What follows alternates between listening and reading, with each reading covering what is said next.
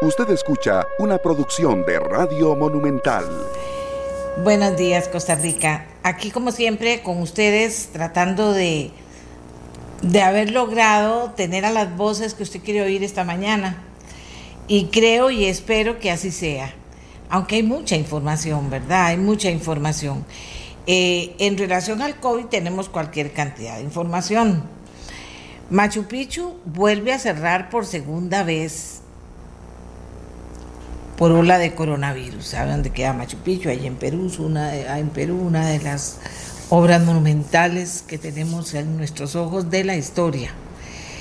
Eh, este confinamiento, que afectará a un tercio del país, será de cumplimiento obligatorio e inmovilizará a 16.4 millones de habitantes con todas las consecuencias que esto tiene. También hay que eh, prepararse para la próxima pandemia hay que prepararse como uno se prepara para la guerra, dice Bill Gates. La fundación de Bill y Melinda Gates ha invertido ya 1.750 millones de dólares para luchar contra la pandemia del nuevo coronavirus. Abren proceso a jefe de enfermería del Chacón Paut por supuesta vacunación a su hijo contra COVID. La auditoría interna de la caja también abrió investigación por esos hechos. Recuerden que les dije que ya me habían dado la cita con la persona que está manejando toda esta información de, la, de las auditorías, de cuántos casos, cuántas denuncias, qué va a pasar, cómo lo van a controlar. El tema no es seguir descubriendo casos que ya se sabe que ahí están y muchos están sobre la mesa muy claros, sino ver cómo se van a fortalecer los controles y se va a aclarar el tema y se va a formar a la gente que va a tener en sus manos decir, toma esta vacuna, toma esta vacuna, este va y este no va, sino con algo que sea una, una eh, lista clara, que la tenga toda la comunidad en el EVAIS y que sepa quién le toca y que la tengan en el hospital y la tengan en, los servicios. Ah, mira, le toca tal y claro, sí, le toca tal. Mira, ¿y por qué aquí está la secretaria si no tiene nada que ver con COVID? No es nada en contra de la secretaria, es que no está en la lista porque la lista se valoró y se priorizó. Bueno, pero vamos a tener la entrevista con la persona, todavía le faltan ajustar algunos datos y con muchísimo gusto me voy a esperar para que ustedes puedan, bueno, saber finalmente qué está pasando. Pero mientras tanto nos hablan de este proceso que se da en el Chancón Paut por otro caso más de este tipo de casos que ha preocupado a la población. Y entre tanto, los diputados tienen que suspender sus sesiones de trabajo por una semana. Un diputado, el diputado Gustavo Viales, se contagió de eh, COVID está positivo, pero resulta que también se reunió con el ministro de Hacienda y la ministra de la Presidencia, quienes tienen que salir, internarse en su casa y hacer teletrabajo, todo como consecuencia del COVID. Y a todo esto, usted se sigue cuidando, usted sigue los protocolos, lo que le han dicho que no debe hacer, lo que debe hacer, o sea, usted lo sigue haciendo. Se lava las manos o ya dejó de hacerlo. Se pone mascarilla o ya dejó de hacerlo. Ayer me, me mandaron fotos de gente sin mascarilla. Y dice, no, pero ¿qué está pensando? Es que en los negocios, por fuerza, eh, por dicha, le dicen que entre usted con mascarilla y que respete el aforo. Eso significa que si un negocio está recontrayeno, no puede. Tiene un número, un porcentaje que es el que permite de personas, las otras tienen que esperar. Ahora, si a usted está muy precisado o precisada y le toca esperar eh, eh, por, por entrar al negocio y le toca esperar, pues no se pegue al otro y al otro y al otro. Y aún en esa fila están sin mascarilla. Y dice uno, pero ¿cómo? ¿Pero cómo? Y así es, así es, y yo no le voy a decir que no es cierto. Eh, así es cada vez más. Yo le pido a los adultos mayores, vean que estamos en el mayor índice de mortalidad. Yo le pido que no caigan en la trampa, que sí pueden salir. Hay hijos que han llevado a sus, a sus mamás o a sus papás o a los dos juntos, eh, los han llevado a la playa, cuidando su burbuja, los han llevado a la montaña si querían ir, los han llevado a almorzar en un lugar que les gusta mucho, pero han comprobado que todo esto está bajo los controles estrictos de protocolo. Y han regresado y otra vez cuidaditos, por favor no caigamos en la trampa, porque la trampa es la que después dice, ¿por qué lo hice? ¿Por qué lo hice? ¿O por qué no cuidé más a mi papá? ¿Por qué no le dije, papá, tiene que ponerse la mascarilla? ¿Por qué no lo hice demasiado tarde? Entonces hay que hacerlo ahora. Y se me cuidan porque eh, esto está serio. Y ya yo les dije, yo ya he tenido que salir. Y he salido. Claro, me he cuidado. Y además ando con una botellita de alcohol y le pongo por todas partes a donde me siento. No, no, no, he salido y tendré que volver a salir y tengo y, ahora está esto empezando está empezando el año la empresa tiene que, recuperarse y rejuvenecerse estamos en un montón de cosas y a veces la presencialidad es necesaria entonces me cuido súper me cuido no es que salgo de la reunión y, y me voy ahí a ver qué veo y a enfermarme sino que todo lo hago con prudencia y cuidando los protocolos. Bueno pero les digo que sí tengo que salir pero por favor cuídese la tercera y la cuarta y la quinta, porque ahora estamos en esas. Ahora toda la gente, bueno, un porcentaje importantísimo de gente vive muchísimos años, que no viva enfermito, que vivan todas las personas el tiempo que puedan vivir sanos, contentos y felices. De eso se trata.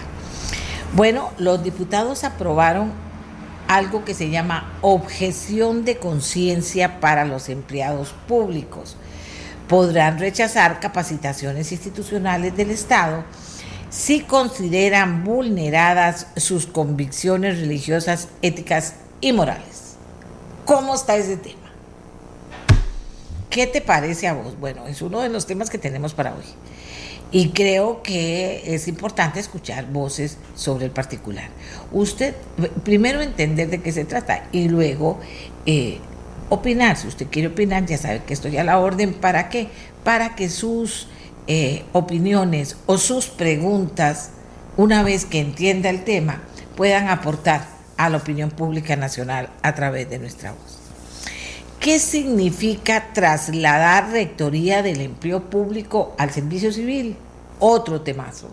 ¿Qué significa? Usted sabe, yo sé, no, usted sí sabe, qué dicha, para que me ayude a mí a entender mejor este tema pero también, eh, eh, ¿por me dice? ¿Por qué está preocupada por eso? Porque ayer los diputados, entre las cosas que hicieron, fue esa, votar una moción en ese sentido. Yo invité hoy a don José Joaquín Arguedas, que trabajó 45 años en la administración pública, 35 años eh, en la Dirección General del Servicio Civil, para que nos, nos ponga la situación en contexto, de qué se trata y es importante o no es importante. Bueno, este es un poco el tema que los temas que tenemos para hoy. ¿De acuerdo? Eh, vamos a ver qué otra. Ah, bueno, no, no, no, no, no. También está el tema de Yocasta Valle, ¿verdad? Eh, vieras que no se han movido esas las personas en la gradería eh, como esperábamos. No es claro que gente se ha movido, pero como esperábamos, no y digo esperábamos porque yo le dije, la voy a ayudar a Yocasta, recordándole a la gente que por 5 mil colones puede estar en esa gradería virtual y apoyar a Yocasta Valle, nuestra campeona mundial en peso mínimo, que va a defender su corona contra una excelente rival que es una japonesa. Lo va a hacer el sábado 30 a las 9 de la noche. Por eso se integra una, una galería virtual. Se va a realizar la velada boxística en oxígeno. Y usted también la podrá ver eh, eh, virtualmente. Y yo aquí tengo el link, el link, eh, perdón, de, del Zoom al que usted puede acceder, eh, oxígeno.zoom.us Aquí está complicado, un poquito grande, pero voy a tratar de ver cómo se los hago llegar para que ustedes lo puedan, eh, eh, la puedan acceder y puedan participar eh, para ver la pelea. Pero también usted puede ayudar a Yocasta de mil maneras. Una, diciendo, aquí estamos en la gradería virtual y ese dinero, un porcentaje será para Yocasta. Y qué dicha para que ella sienta ese apoyo. 5 mil colones, si usted puede, y su familia que integre en la gradería. Pero también, si usted quiere ayudar a, a Yocasta y dice, no puedo entrar así, no puedo entrar ahí a Publitiques, no pude comprar, pero yo le quisiera ayudar a esa muchacha. Conozco gente que lo ha hecho, que lo ha hecho. Y entonces dice, voy a usar Simpe Móvil y voy a buscar un teléfono, y eh, voy a poner un teléfono que es el que el Grupo Mutual ha destinado para que Yocasta pueda recibir eh, apoyos que usted pueda darle. Puede ser 5 mil colones porque no, no, no, no, se metió a la gradería, puede ser 10 mil, puede ser 3 mil, no importa, pero usted le puede ayudar y podemos decir de Yocasta, aquí estamos, gracias por tu título mundial, ¿verdad? Y gracias por defenderlo. Y eso me parece a mí que es muy importante. Vamos a ver. Eh, Dice Liliana García, hoy es el Día Internacional de la Protección de Datos. A propósito del presidente y de que tiene que ir a la Asamblea Legislativa porque lo han invitado para rendir cuentas y es muy importante escuchar qué va a decir o si como la mayoría no va a decir nada, que sería muy mal visto, ¿verdad? Eh, les decía que él estaba dando el simple móvil, aquí lo tengo en el guion, lo apunté anoche, 64 89 23 69. 64 89 23 69. Así las cosas, hemos avanzado ya para estar listos para poder eh, conversar sobre nuestro primer tema de hoy, ¿verdad? Sobre nuestro primer tema de hoy. Ya tenemos opiniones también. Qué bien, qué bien, qué bien. Aquí estamos ya eh, con los comentarios. Vamos a ver, buenos días. Dice aquí Roxana Soto, ya, ya basta, todos respetamos y nos ponemos máscara. Roxana, discúlpeme, pero no es cierto. Por eso es que yo sigo insistiendo. Pero gracias por su opinión. Hoy es el Día Internacional de la Protección de Datos, muy a propósito para Costa Rica y estos días. Tiene razón doña Amelia, dice Aida María Córdoba. Claro que sí, me cuido, qué dicha. Eh, doña Amelia dice, ¿qué tenemos que ver con Machu Picchu? No, al grano con las noticias de Costa Rica, no perdamos tiempo. Difiero de usted, querido compañero que participa en esta comunidad. Nosotros tenemos que conocer lo que pasa en el mundo y en este caso, no solo qué es Machu Picchu, sino también lo que, lo que va a impactar el tema del COVID en una segunda ola a más de, de 15 millones de peruanos y otras cosas más que tienen que ver con lo que pasa en el mundo. Pero está bien, si a usted no le parece, pero nosotros lo vamos a hacer y vamos a gastar tiempo en explicar que lo hacemos también.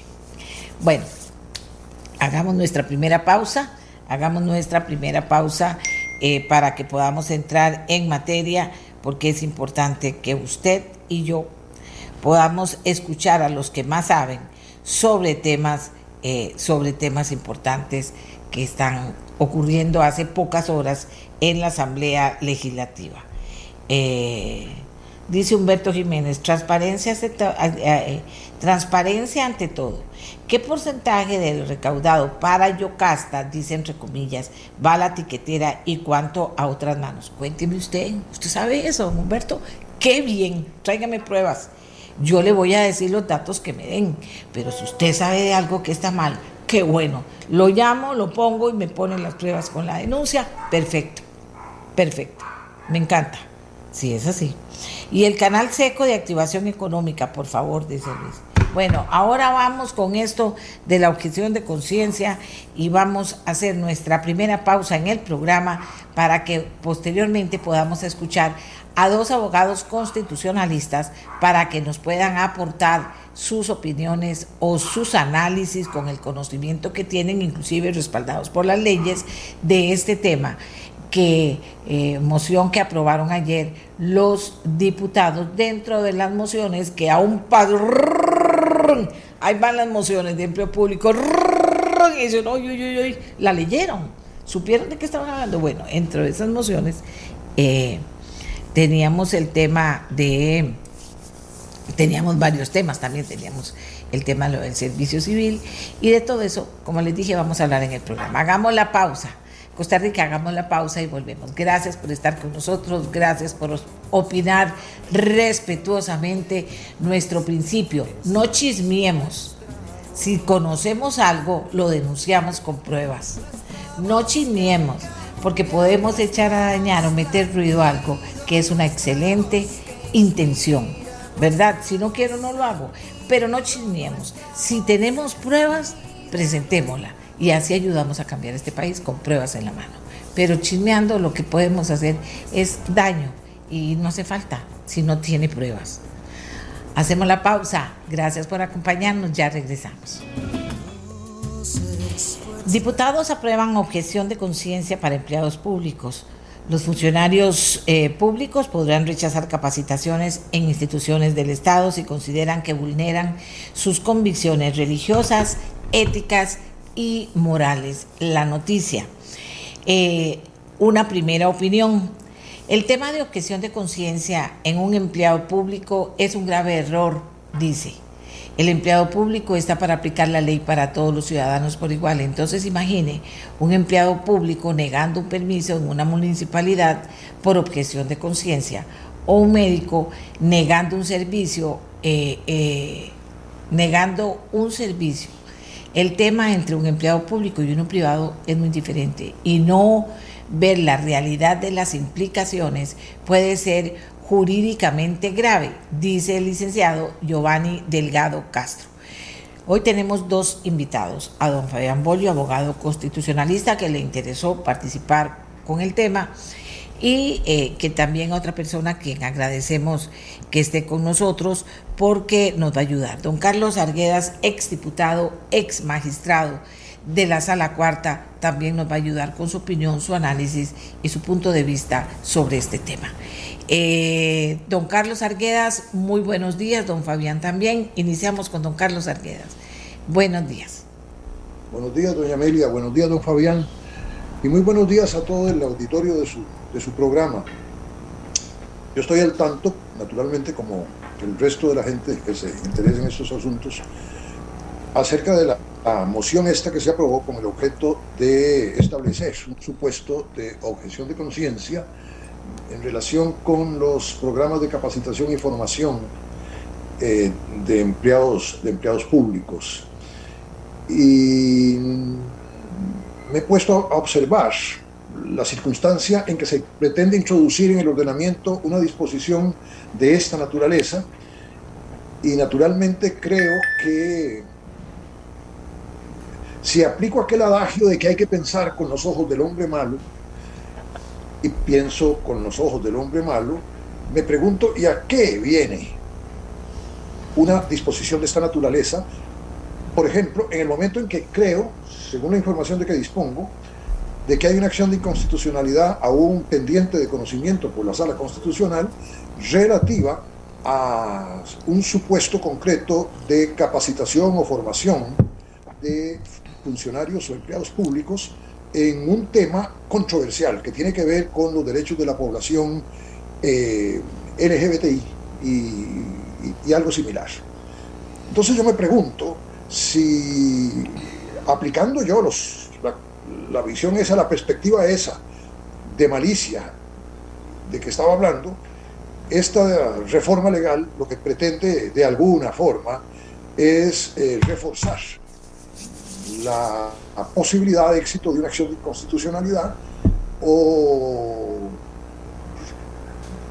eh, reducir las posibilidades de que una sentencia que eventualmente pudiera no ser favorable en, en la sala constitucional eh, pudiera encontrar, sin embargo, un dique de protección en eh, la normativa legal. Porque para comenzar, a mí esta me parece evidentemente una norma dique, es decir, una norma destinada a eh, obstaculizar el desarrollo de programas de formación y capacitación, es decir, el hecho de que los funcionarios públicos se sometan a procesos o procedimientos o mecanismos de capacitación para el mejor ejercicio de sus funciones, para un ejercicio conforme con el ordenamiento, incluso conforme con el derecho de los, eh, con, los derechos fundamentales de la población a la que sirve. Y en ese sentido me parece que eh, comenzando por allí, la norma a mí me supone una especie de dique para proteger a ciertas personas de que concurran a eh, procesos de formación o capacitación y se informen con toda libertad de eh, visiones que en ciertas ocasiones pudieran no coincidir con sus propias visiones de carácter religioso, de carácter moral o carácter ético, como la norma dice. A, mí, en ese sentido, para adelantar criterio, la norma no me, me sugiere eh, problemas delicados en una materia que es sumamente delicada. El tema de la objeción de conciencia es un tema muy delicado a través de la historia y a través de la historia de la, eh, jurisdicción y en nuestro caso de la propia jurisdicción constitucional. La objeción de conciencia se concibe en términos muy simples como la exoneración o la dispensa de un deber legal que sin embargo se admite que existe, pero que no se puede cumplir por razones de conciencia. Y naturalmente, sobre todo creo que en sus orígenes, don Fabián me corregirá, la objeción de conciencia tuvo una cierta eh, cualidad heroica, porque la persona que se dispensaba de cumplimiento de un deber legal que admitía que existía para él, pero que no podía cumplir por razones de conciencia, admitía también que podía sufrir las consecuencias del incumplimiento de ese deber legal y se exponía a las consecuencias de ese deber legal. Creo que el asunto ha progresado en el sentido de que se ha reparado en que la objeción de conciencia pone, eh, expone una de las eh, consecuencias de la libertad de conciencia. Si yo tengo libertad de conciencia, tengo derecho a mis convicciones, no debiera ser obligado a actuar contra mis convicciones. De manera que hay un sentido de reivindicación de una libertad en el tema de la objeción de conciencia. El objetante es una persona que tiene ciertas convicciones de cualquier naturaleza, particularmente en este caso de naturaleza religiosa, de naturaleza moral o de naturaleza ética, y entonces en el afán de reivindicar sus convicciones se eh, abstiene de eh, realizar actividades que eh, contradigan, se contrapongan a sus convicciones. Eso es en esencia. La situación muy particular es que es un tema muy delicado, más diría yo, pero esto quizá tiene cierta eh, audacia, más apropiado para el tratamiento jurisdiccional que para el tratamiento legislativo. Porque a partir de la existencia de la libertad de conciencia, eh, la jurisdicción, en cada caso en que se objete el incumplimiento, se, se, objeta el deber, pues puede decidir si efectivamente esa eh, dispensa que se quiere del cumplimiento del deber por parte del objetante es algo que se encuentra de los términos de lo razonable. Se trata, por otro lado, de acciones individuales, porque hay una distinción que se menciona habitualmente entre la objeción de conciencia y la desobediencia civil. La desobediencia civil es una objeción colectiva frente a ciertas políticas o disposiciones públicas que se encuentra que no pueden cumplirse por razones de conciencia o por razones de otra naturaleza. Pero la objeción de conciencia es una actividad o es un fenómeno que se produce de modo individual. Cada sujeto tiene que decidir en su intimidad, en la intimidad de su conciencia, si un deber legal ha de cumplirse o no ha de cumplirse. Aquí el problema delicado es que nos encontramos en el contexto del funcionariado público.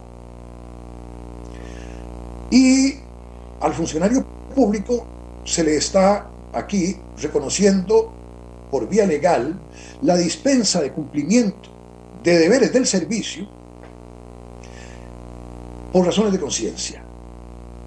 Y de modo general, para cualquier hipótesis en que la persona, el funcionario, entienda que los cursos de capacitación o formación en algún sentido se contraponen con sus convicciones y dése cuenta que se trata de, de cursos de formación y capacitación a los que la persona puede asistir, puede escuchar y puede, desde la perspectiva de su propio juicio, admitir en cuanto a sus contenidos o no admitirlos. De manera que hay un espacio para que la persona en ese contexto pueda desenvolver su libertad de conciencia. Dicho de otro modo, es muy probable que, según mis convicciones, haya ciertos, eh, eh, ciertos entrenamientos, ciertas capacitaciones, ciertos currículums en los centros escolares a los que yo asisto, que no coinciden con mi propia eh, visión, con mis propias convicciones. Bueno, hay una infracción de mi derecho a la libertad de conciencia por el hecho de que yo necesariamente tenga que pasar, igual que el resto del funcionariado público, de personas que son simples depositarias de la autoridad, tengan que pasar por el tamiz de esos cursos eh, y, sean dispensados de, de esto porque hay una objeción de conciencia simplemente del hecho de escuchar, de, de, atender, incluso pasivamente eventualmente, los cursos. El funcionario público puede negarse realmente a, a priori a participar en cursos a partir del supuesto de que los contenidos de ese curso se contraponen a su visión personal, religiosa, moral o ética, cuando eventualmente en la propia participación del curso se puede potenciar el desarrollo de su sentido crítico y se puede afirmar y confirmar el contenido de sus convicciones. A mí me parece que hay un exceso, un exceso que probablemente desde mi perspectiva raya en lo irrazonable de la disposición. Me explico. Claro que sí, claro que sí, don Carlos. Muchísimas gracias. Don Fabián, y aquí algunos comentarios. La objeción de conciencia es un recurso extremo, dice una participante. No puede ser una norma habitual. Aquí Alejandro Bolaños dice, esa visión de a qué viene y a quiénes y quiénes la introducen si es un tema que agregamos ahorita, vamos a escuchar la participación primera de don Fabián Bolio. Adelante, don Fabián. Muchas gracias, doña Amelia. Muy buenos días, muy buenos días, don Carlos Arquedas, eh, todos los radioescuchas. Yo coincido con don Carlos, yo lo dividiría en dos. Primero, la moción lo que pretende introducir como parte de una ley una eh, posibilidad de excluirse de un curso de capacitación que impartiría un ente público cualquiera por el hecho de no compartir la ideología o el contenido de ese curso. Pero habría que dividirlo en dos, repito. Primero, la objeción de conciencia normalmente eh, que está regulada la ley de administración pública está regulada de otra manera. Lo que dice es que si un funcionario público recibe una orden de un superior que es ilegal, pero que no tiene que ver con contenidos, digamos, religiosos, morales, con convicciones, con el incumplimiento de la ley, pero en ese otro campo, el funcionario hará una objeción escrita, le explicará a su jefe que la orden, en su opinión, la orden que ha impartido eh, es ilegal, pero debe cumplirla. ¿Por qué? Porque es necesario que funcione la administración pública y bajo un concepto de jerarquía, eh, los jerarcas son los responsables de las decisiones que toman, pero los subalternos deben ejecutarla dentro de ese, ejecutarlas dentro de ese marco. Entonces, esa sería la primera vertiente. El funcionario le advierte a sus superiores que eh, la, el acto que se le ha pedido cumplir es ilegal, pero no por eso, no por considerarlo ilegal, debe dejar de ejecutarlo. De manera que la administración pública sigue funcionando aún en contra de una opinión que puede ser de oportunidad o conveniencia del funcionario público. La segunda vertiente, que fue la que explicó brillantemente don Carlos Arguedas, como de costumbre, eh, se, trataría más bien de la excepción al cumplimiento de la orden, es decir, no solo hay una objeción porque el funcionario considera que es ilegal, sino que, llamémosla así, es contraria a valores morales del funcionario, pero la ley le permitiría no cumplir el acto. Es, esa sería, digamos, la salida, la segunda vertiente, como eh, explicaba don Carlos en su origen, cuando, por ejemplo, había una objeción de conciencia para el reclutamiento militar obligatorio, eh, el ciudadano objetaba, decía que no quería ir a, pelear o no quería ir al entrenamiento militar, pero tenía una consecuencia, iba a la cárcel. Recordemos el famoso boxeador eh, Cassius Clay en Estados Unidos, para dar ese ejemplo. Fue a la cárcel, no fue al ejército, pero fue a la cárcel.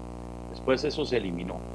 Eh, eh, de manera que no tenemos en nuestra legislación, hasta donde yo lo sé, una regulación bien articulada que nos explique cuándo un funcionario puede válidamente no ejecutar sus funciones o no ejecutar las órdenes o instrucciones que le ha impartido su superior porque consideran que rayan con valores eh, religiosos, morales, que es muy diferente a que sea simplemente ilegal, porque uno podría decir, eh, otorgue esta contratación a esta empresa, porque creo que es la que cumple los requisitos de la contratación.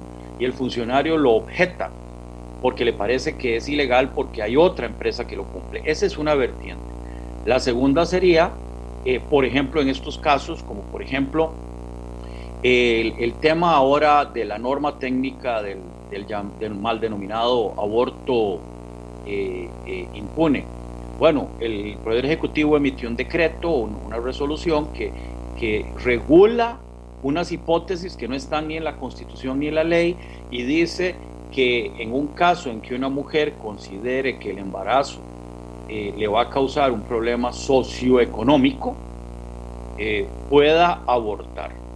Entonces, todo el personal del hospital, de la clínica, puede decir, objeto eh, practicar ese aborto y no lo voy a hacer porque no solo es ilegal, no solo es contrario a las leyes, esa norma técnica, sino que además choca con mi conciencia porque significa, por ejemplo, en este caso, eh, el, asesinato de un ser humano. Entonces, eh, las consecuencias legales de esa objeción de conciencia es no sufrir una sanción, pero poder evitar eh, la, la, orden de los superiores, la jerarquía, sin sufrir una consecuencia. O en el caso de las guías sexuales del Ministerio de Educación, que establecen una serie de reglas y de, entrenamientos e instrucciones que los maestros le deben decir a sus, a sus alumnos y que el maestro diga, yo no estoy de acuerdo con el contenido porque tienen contenido de tipo sexual, moral, y, no voy a, impartir esto dentro de mi curso, y que pueda eh, evadir la consecuencia de no seguir esas guías sexuales.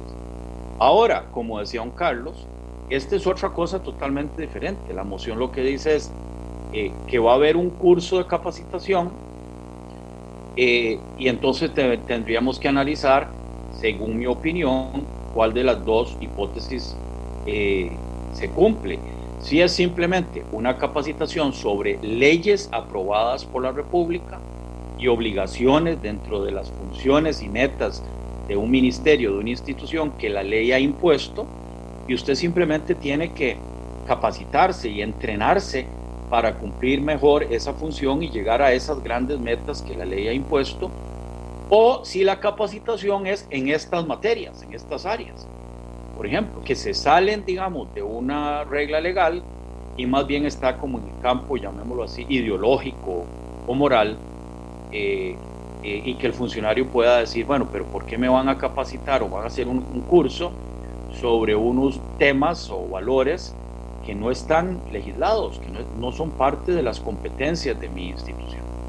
Así es que para terminar, coincido que la norma ni es necesaria, no es, un imperativo de nuestra sociedad, no está resolviendo un problema ni económico, ni social, de ninguna, de ninguna naturaleza. Eh, hay otros medios para eh, solucionar los problemas que ya están en la legislación y, parece más bien o una torpeza o como decía don Carlos, eh, una, una actuación de esas subrepticias de, de alguien que quiere buscar un fin por algún caso o algún, algún tema particular. Muchas gracias. No, gracias. Eh, volvemos con los señores invitados, pero eh, eh, también tenemos opiniones. Un punto muy práctico, dice una persona que nos escribe. Las capacitaciones en diferentes temas para funcionarios públicos buscan que estos estén mejor preparados para atender las necesidades de grupos con las herramientas para entender y proceder de acuerdo con las características particulares de los usuarios que atiendan, eh, sean minorías por razones sexuales, religiosas o limitación física. Si un mismo departamento o si en un mismo departamento todos los funcionarios recurren a la objeción de conciencia, el derecho a un trato igual, por ejemplo, dice esta persona, se estaría violentando porque estos funcionarios están capacitados para dar una atención apropiada. Otro tema, otra, otra participación. El punto medular en esto es la investidura y responsabilidad que tiene un funcionario público en el cumplimiento de la norma Pongo un ejemplo. Aunque ahora se hable de una capacitación, si se abre el portillo, un funcionario público podría negar una cita o negar cumplir su labor. Recuerde que si el funcionario público no tiene el conocimiento en un tema, podría aducir que no podría ejecutar las funciones asignadas por falta de capacitación en que el tema por eso digo, dice esta persona, que el tema se las trae, lo que origina no recibir una capacitación. Un tema peligroso, dice otra persona que nos escribe. Don Carlos. Sí, bueno, algunas de las cosas que han dicho las personas que han intervenido me parece que son muy razonables. Uno se pregunta por la mm, necesidad y la razonabilidad de una norma tan amplia en el sentido en que la norma puede leerse, implica que un funcionario público que es llamado a participar en un curso de capacitación o de formación, eh, puede dispensarse de la asistencia al curso, alegando una razón de, una razón de conciencia, un motivo de conciencia, aduciéndolo simplemente de modo formal a través de una declaración jurada que da al superior, a la administración, dice la, dice la. Eh, naturalmente que en una situación de esta naturaleza y en el contexto de tensiones realmente importantes y de visiones contrastantes tan radicales en, la, sociedad en que vivimos, en temas mm, relacionados con la cultura, eh, muy probablemente eh, esta facultad que se da al, o esta potestad que se le está dando al funcionariado público, implicará la frustración de planes de formación y capacitación que bien puede ocurrir que tengan la sana finalidad simplemente de ilustrar al funcionariado acerca, por ejemplo, del contexto de derechos fundamentales en que la sociedad se maneja. A mí no me cabe duda de que la intencionalidad de la norma es crear un dique para la participación de un segmento probablemente muy importante, porque la situación en relación con determinados temas en este país está muy dividida, del funcionariado, la participación de un segmento importante del funcionariado en programas de capacitación y formación y que si una razón plausible para eso es garantizar la libertad de conciencia, una razón política para eso es establecer un mecanismo que frustre la formación y la capacitación, la ilustración de la gente en estas ideas de manera crítica, no acrítica, no son cursos de formación y capacitación que, supongan adoctrinamiento, en un sentido extremo, y naturalmente a través de este mecanismo se reforzaría una resistencia política que a mi juicio existe y se ha manifestado de muy diferentes maneras, por ejemplo, en el ámbito judicial, para crear las condiciones de una convivencia más abierta, de una convivencia menos discriminatoria y más susceptible a atender las visiones de las personas que piensan diferente a como yo pienso. En ese sentido, a mí la norma no me, no me gusta, no me gusta porque eh, crea a portas un impedimento para el desarrollo de programas que pueden tener una vocación aperturista y conforme con los derechos fundamentales de las personas, cursos que eventualmente tienden a ilustrar con el objeto de que se recapacite a partir de las propias convicciones acerca de los derechos que otras personas tienen y de la manifestación que esas otras personas en su vida personal hacen de esos derechos, y que esto se coloque en el ámbito del funcionariado público, con lo cual hay una escisión que ya produce un poco la sentencia de la sala relacionada con la objeción de conciencia en materia de matrimonio eh, homosexual, una sentencia reciente, entre los funcionarios que creen de una manera y los funcionarios que creen de otra, y entonces el impedimento de la administración de realizar programas de cara a la totalidad de la sociedad sobre una base y, sobre temas controversiales, pero sobre una base que tenga eh, o que sirva para el reconocimiento de derechos de las personas en general.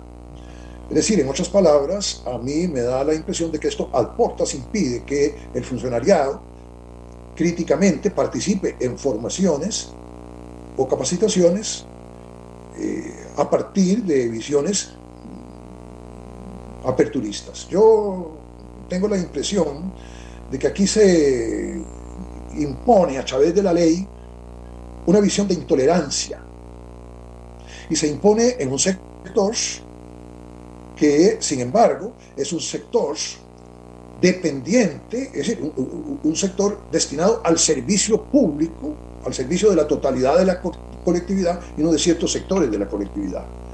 Es un obstáculo para el desarrollo de visiones un tanto más abiertas de las tradicionales que se han manifestado en este país y se han manifestado en otros países.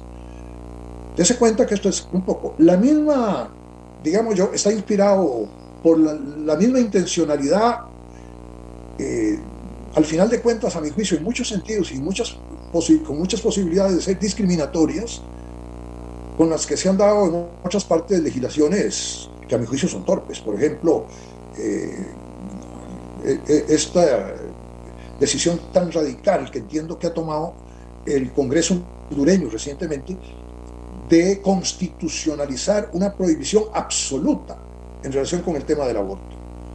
Bueno, creando un dique absoluto para que bajo cualquier supuesto y en cualquier circunstancia el aborto pueda ser eh, condenado y, e incluso castigado. Yo entiendo que eh, esa ha sido una medida que se ha tomado que naturalmente expresa una visión religiosa y en ocasiones confesional de un sector de la población a la que tiene derecho, pero que difícilmente puede vincular a las personas que piensan distinto.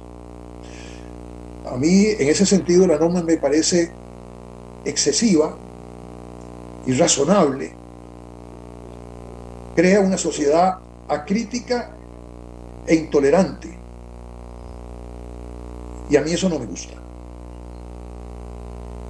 Excelente, don Fabián. Tengo muchos comentarios. Tengo muchos comentarios. Dice, el punto fue que la moción se presentó para camuflar un permiso legal para discriminar por eh, motivos religiosos. Dice otra persona de las que nos está escribiendo, aquí tengo muchos. Creo que aquí, dice Irene Castillo, creo que aquí hay una doble moral. Cada vez le damos al Estado más autoridad para manejar, educar nuestras vidas. Eso es muy peligroso. Si eso se discute en la Asamblea, dice Alejandro Bolaños, es una forma de desvirtuar y rebajar el sentido de ese principio. Eso está muy mal, y más aún con lo que está pasando con el fondo y la falta de reactivación económica. Dice Irene Castillo, me parece que me parece que presentan una persona religiosa como un salvaje. Yo atiendo a personas de todo tipo de colectivos y en algunos no es mi estilo de vida en particular, pero mis convicciones de creyente me enseñan a respetar y amarlos. No necesito que el Estado me diga cómo actuar. Em, vamos a ver, ahorita voy con don Fabián, pero voy a ir aportando, don Fabián. Eh, vamos a ver, oponerse a una capacitación podría ser simple temor a exponer falta de conocimiento. Aprobaron una moción que dice Valeria Montero, perdón, y anteriormente lo decía Franco Vares, dice Valeria Montero, aprobaron una moción que permite que un funcionario pueda discriminar y pasar por encima de los derechos humanos usando como excusa que va a encontrar que va en contra de su moral religiosa, que bien seguimos, eh, que bien seguimos retrocediendo.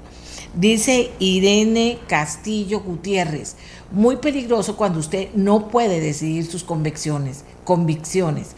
Agenda globalista, muy peligroso. Dice Natalia Artavia, los funcionarios públicos desde que ingresan a este régimen conocen y aceptan que deben actuar apegados al principio de legalidad.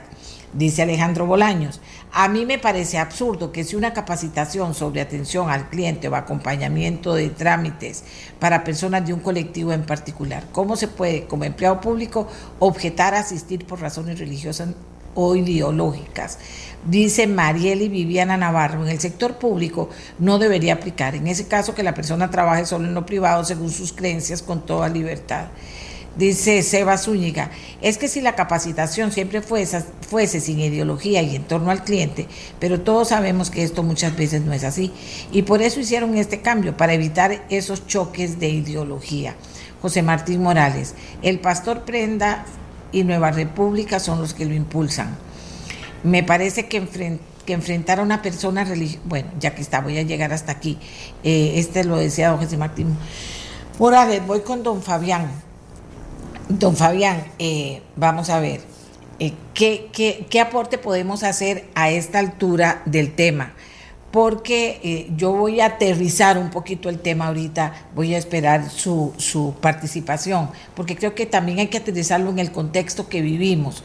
Y, y a raíz de que aquí dicen, bueno, es que Nueva República lo impulsó, pero no es el tema, no es que Nueva República lo impulsó, lo votaron hasta el PAC decime vos, y casi, y por esos tipo de, pensamientos, es que en las elecciones pasadas se dividió un país, entonces dice uno, bueno, de verdad finalmente todos los partidos prácticamente impulsaron y votaron esta moción, pero eso ya es otro tema con el que vamos a cerrar. Don Fabián.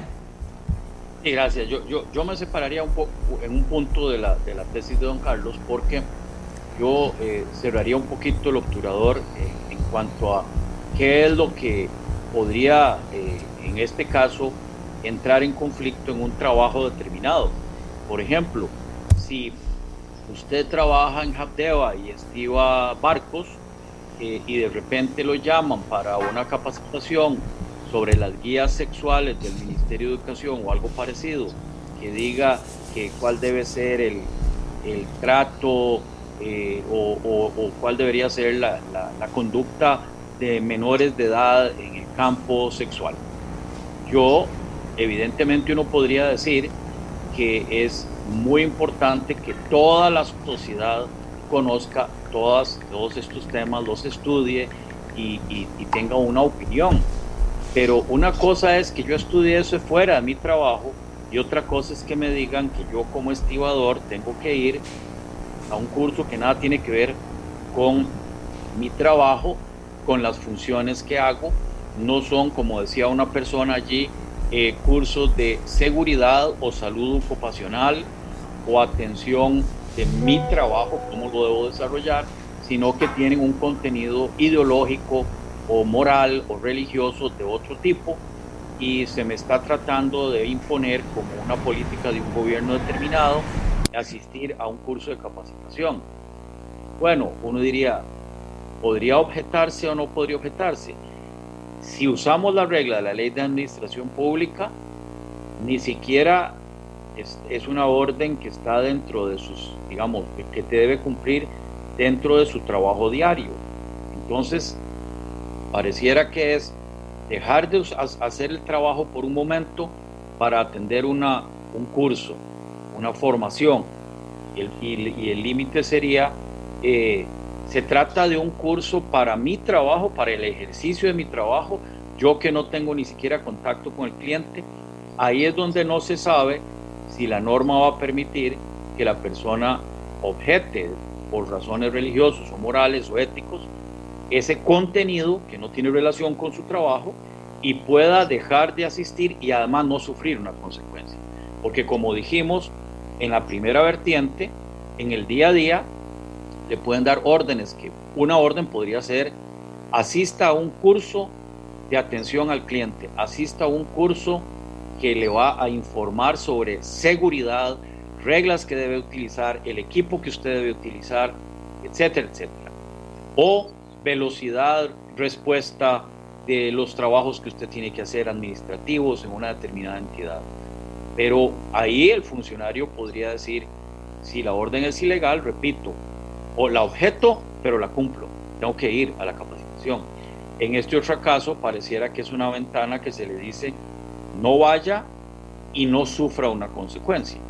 Y para terminar, creo que en realidad necesitamos una ley más comprensiva, no solo un articulito dentro de una norma, porque ya ven que choca con otro artículo de otra norma y, que, que permita tener en Costa Rica un orden establecido en cuanto al ejercicio de nuestros valores y nuestros derechos fundamentales dentro del ejercicio del día a día en la administración pública. Gracias, don Fabián. Alejandro Zúñiga dice, hola, doña Amelia, el curso en cuestión, que aunque no se diga, se ataca por la norma que se quiere aprobar, realmente no es sobre una ideología, como se dice, sino es un curso de servicio público al usuario, en este caso al usuario LGBTIQ, para saber cómo referirse o dirigirse a estas personas sin violentar su orientación sexual o su identidad o su expresión de género. Finalmente, el curso es sobre un buen servicio público a esta población. Eso quiere decir que por objeción de conciencia, la persona funcionaría eh, perdón, la persona funcionaria podría decir yo no la atiendo por ir contra mi religión, eh, religión ética o moral, violentando su investidura de funcionario público y el principio del servicio público. No es cierto eso que dice don Fabián Bolio, sí es sobre atención al público, en este caso dentro de una población específica porque son personas, por ejemplo, las trans, que sí tienen muy mala atención en las instituciones públicas. Eh, vamos a rescatar al... Ah, bueno, aquí dice, eh, vamos a ver, no, no, no, esto es otra cosa. Eh, vamos a ver. señoras y señores, estamos a la altura de ir cerrando el tema y hay muchas, muchas opiniones. Hay muchas opiniones y cómo aterrizamos, cuál de todas con cuál de todas. A mí me gusta esta de que no nos enseñen a, pensar, decir o que tengo que hacer lo que quieren, lo que quiere un gobierno, un Estado, o, sea, eso se siente como muy opresivo. Para nada dentro de la filosofía de vida, de respeto entre todos, a lo que piensan todos y a lo que hacen todos, y ahora lo están metiendo dentro de un ámbito que digo yo, ¿para qué? ¿Para qué? Eh, ¿Por qué? Y cuando les dije con toda propiedad que tú, todos los partidos, dice uno, bueno, entonces, eh, ¿qué es lo que se está negociando en el fondo de todo esto? Parecía que no tiene sentido. Para Nueva República tiene sentido. Para los otros partidos, ¿qué sentido tiene si muchos eh, están, o sea, si hay un enfrentamiento entre las ideas de un grupo, las ideas de otro grupo en la Asamblea Legislativa. Estamos en negociaciones políticas, estamos viendo a ver cómo le digo a tal que nos apoye en tal cosa Fondo Monetario Internacional al fondo, eh, en, en, última instancia. Y entonces están moviendo un montón de cosas que a mí me gustaría que ahora sí, ya al final, pudiéramos cerrar bien puntualmente. Han oído la, opinión, tengo más opiniones eh, eh, de las personas en, en, el sentido de lo que ocurre, las voy a dar después. Eh, pero les digo que en una absoluta casi mayoría la estoy leyendo y ustedes lo ven al aire, eso está en Facebook Live, aunque estoy leyendo otras que están llegando a otros correos. yo quisiera como cerrarlo para que nos quedara algo claro y algo claro que en última instancia, eh, porque ahora también vamos a hablar de empleados públicos, servicio civil, o sea, una cosa que, que las gentes puedan decir, esto sirve o no sirve, esto está bien o no está bien, y que los diputados también finalmente, si les preguntamos directamente por qué apoyaron esto, tengan una idea clara de por qué lo apoyamos. Entonces, ¿qué ideas claras rescatamos al final de este segmento que ha sido muy, muy positivo? Dice... Como siempre, los derechos humanos son la moneda de cambio en la Asamblea. Ahora se negocia, ah, bueno, ahora se negocia por conveniencia de, del gobierno para aprobar empleo público del Fondo Monetario Internacional. Y ojo, qué desilusión que se invierta tiempo en estos temas innecesarios, mientras 500 mil costarricenses no tienen empleo. No, no, no, no, no, no, no. Yo estoy invirtiendo tema porque los diputados invirtieron algo que es más serio, poder Aquí tenemos el poder y nosotros que, representamos a todos tenemos el poder de decir esta moción se aprueba. Ok, por eso es que lo estoy haciendo. Me gustaría más estar pidiendo explicaciones que pido todos los días sobre, sobre el tema de la reactivación económica, por ejemplo, pero este tema está y, Costa Rica tiene que tener eh, eh, claro qué es lo que está pasando, qué, qué están aprobando los diputados, hacia qué país vamos, quién está dirigiendo esto, etcétera voy con don Carlos y con don Fabián. O pero voy a comenzar ahora con don Fabián y después con don Carlos. Don Fabián, ¿qué ideas claras tienen que quedar aquí del tema? Porque yo no quiero poner esto a favor y en contra. En definitiva, así es, a favor de una idea o a favor de otro tipo de hacer las cosas. Y en medio de una realidad que no es la que había hace 10 años, don Fabián. Es una realidad que es muy actual. Adelante. Sí, en realidad la, norma no, no, no va a, definir cuál tipo de capacitación. Alguna persona mencionaba ahí que era eh, una capacitación de atención al cliente a una determinada, a un determinado tipo de personas. Claro que debe haber capacitación para atención al cliente en todos los campos, porque imagínese usted que generalmente la experiencia nos dice que, que le asignan esa atención al cliente a las personas menos apropiadas. Es decir, no se seleccionan por, por su habilidad de atención al cliente y su, y su gran conocimiento multidisciplinario de cómo funciona una institución y qué, qué servicios se prestan allí. Eso por supuesto que es absolutamente necesario y no se podría, un, funcionario público que trabaja en atención al cliente no puede negarse a, ser entrenado para no ser eh, eh, eh, eh, rudos, ordinarios, impacientes, ¿verdad? De maltratar, no maltratar al, al, costarricense. Eso no lo puede objetar porque está dentro de sus funciones del cargo y es una de las metas y de los medios necesarios para cumplir los fines públicos que las leyes eh, establecen a la administración pública. La norma es neutra en ese sentido. me parece que lo que tiene que agregarse en todo caso ahora que se puede es esa distinción, repito, entre lo que puede ser una capacitación en los aspectos fundamentales de los cargos públicos que en ese momento existen y las funciones que en ese momento existen y unas eh, reuniones, informaciones y cursos que se alejan de esa de esa capacitación o de esa función específica y tienen, eh, eh, como dijeron algunos, Un, un, contenido ideológico, una, una necesidad o eh, una intención de un gobierno determinado de adoctrinar a la población con, con, con conceptos políticos ideológicos completamente diferentes. Pero, Fabián, esto es un gobierno y hay otro gobierno y hay en este momento en el país dos posiciones muy encontradas en temas. Voy a decir aborto, voy a decir, eh, eh, bueno, cuando, como fue con el, con el matrimonio entre personas del mismo sexo. Resulta que en este país hay dividido en pensamiento y yo lo respeto, o sea, cada quien tiene derecho a pensar, pero esto al final no termina siendo una maniobra. O sea, esto al, final no hay que verlo, eh, eh, ¿cómo lo explico? No, no, hay que verlo como algo de que, bueno, yo lo que quiero es que pase esto. Entonces, yo necesito que se apruebe esto para que para camuflarlo como decía una persona de alguna manera. O sea a mí me parece que esto es lo que lo que deberíamos aterrizar un poquito Fabián no le parece porque es cierto que, que aquí hay discusiones muy graves en ese sentido que se den que la opinión pública resuelva que la, cada quien piense como quiera y se respetan esas convicciones pero estamos hablando de una ley.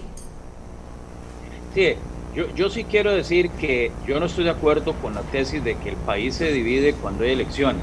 Para eso son las elecciones. Para que en una democracia donde hay diversidad de, de pensamiento, porque es una democracia, precisamente en una democracia todos podemos pensar libremente. Las elecciones son un canal, un vehículo para manifestar en un momento determinado una determinada preferencia acerca de planes y programas que creemos nosotros que un partido político presenta y que pueden llegar a solucionar los problemas de tipo público de una mejor manera que otros. Pero no es cierto que al terminar una elección queda uno y otro no, el país quedó dividido. No, no, es que para eso es la elección. Bueno, pero Fabián, es cierto, pero los empleados públicos están para servir a todos. Los que votaron por una forma, votaron por otra con el mismo respeto y apegados a la ley. Por eso le digo, entonces, en su función, su función, los funcionarios públicos son neutros. Si no, no pueden seleccionar a quienes les sirven, a quienes sirven y a quienes no les sirven. Esa es la regla que estoy tratando de Exacto. El funcionario público tiene que eh, ejercer la función, repito, la ley dice, aunque crea que hay una ilegalidad o un choque con la ley común, eh, porque le dieron una orden en un determinado momento. Eh, pero estamos hablando de otra cosa aquí, salirse de eso. Es cuando al funcionario le están diciendo, eh, queremos que usted se capacite dentro de su función y de su horario con temas que nada tienen que ver con su función, como si quisiera que lo están adoctrinando. Pero esta norma pareciera no resolver cómo, cómo, cómo distinguir las hipótesis y cuáles son las sanciones o las soluciones para una hipótesis y la otra, muy diferentes. Y me parece que ese defecto va a causar un problema de otro tipo, que es que un funcionario que en el trabajo normal le obligan a que se mejore, que mejore su instrucción, su formación y por ende mejore cómo presta el servicio, se niegue porque mezcla o combina, eh, confunde un valor moral con una simple objeción de tipo legal. Y ese es un defecto de la norma. Ok. Don Carlos Arguedas. Eh, hace un rato, doña Amelia, usted mencionó la palabra maniobra. Yo mencioné la, la califiqué la, el artículo este de ley como norma dique. A mí me parece que es evidente, salta a la vista, no podemos ignorar, que sobre temas fundamentales para la vida individual y colectiva, hay desde hace rato en esta sociedad una discusión donde hay visiones contrastantes y opuestas, y en ocasiones casi inconciliables.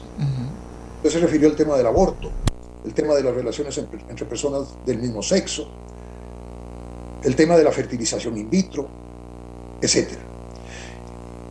Y naturalmente, todos hemos visto es un hecho, me parece que evidente, que el aparato político se ha dividido en relación con la forma de regulación de este tipo de asuntos, en visiones contrastantes.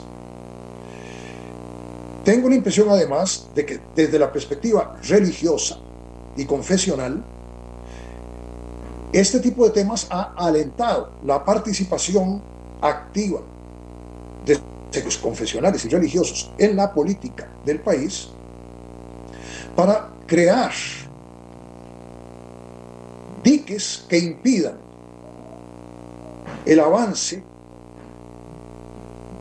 de la sociedad hacia visiones más diversas, más abiertas, más flexibles, mediante un proceso, entre otros, de producción de legislación. tenemos una pelea política.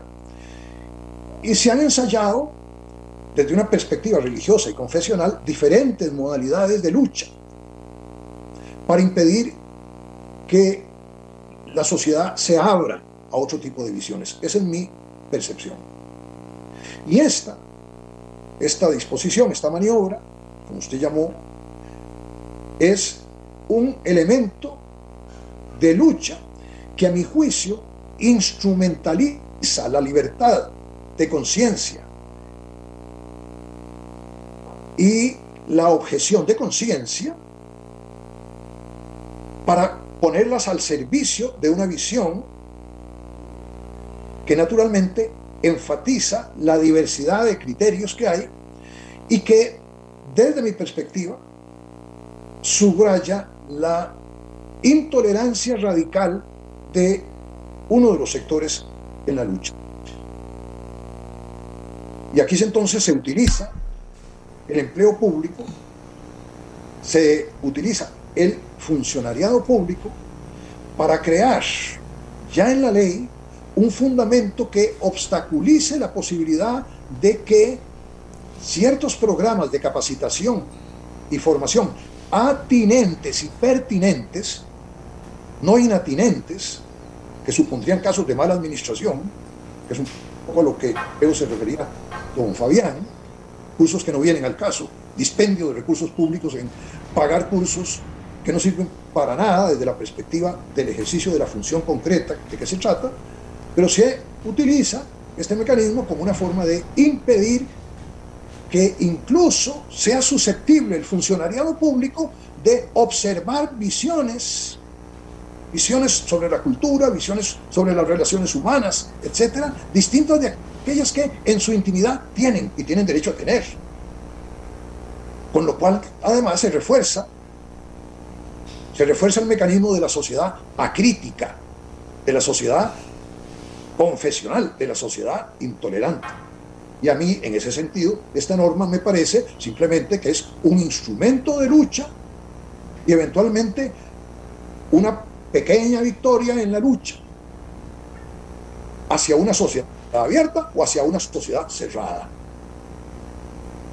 Y yo creo que efectivamente vamos a tener como esta muchas discusiones en el futuro, ya las hemos tenido en el pasado, hay discusiones que han radicado en la sala constitucional sobre todo, aunque no solo en la sala constitucional, porque el tema de la objeción de conciencia es un tema extremadamente casuista. Claro. Y la regulación de modo general, como se hace aquí,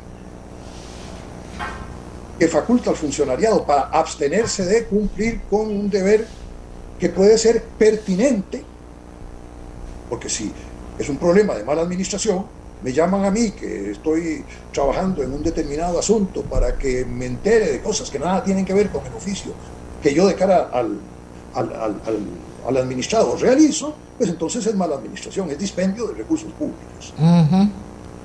Pero me parece a mí que efectivamente aquí lo que tenemos es uno de tantos ejemplos pasados, presentes y futuros de esta lucha entre dos visiones de mundo que trata de colarse en la regulación jurídica impuesta pues a los ciudadanos a partir de una determinada visión y que naturalmente clausura la posibilidad de que cursos de capacitación pertinentes, atinentes, donde se da el espacio crítico necesario al funcionariado, que no es un mecanismo de adoctrinamiento, entonces lo que tengo que calificar es los cursos. claro. El funcionariado a priori los rechace. De manera que se cierra la posibilidad de que haya discusión, conversación, ilustración sobre esos temas y ejercicio crítico a partir de la libertad de conciencia de cada cual. Y es, esa me parece la intencionalidad eh, de la norma. La norma, en el fondo, repito, a mi juicio lo que hace es introducir un mecanismo de instrumentalización de la, eh, de la objeción de conciencia, que en muchos supuestos es absolutamente un derecho fundamental para las personas, pero que lo instrumentaliza a partir de una ideología o una visión del mundo, una concepción del mundo extremadamente intolerante.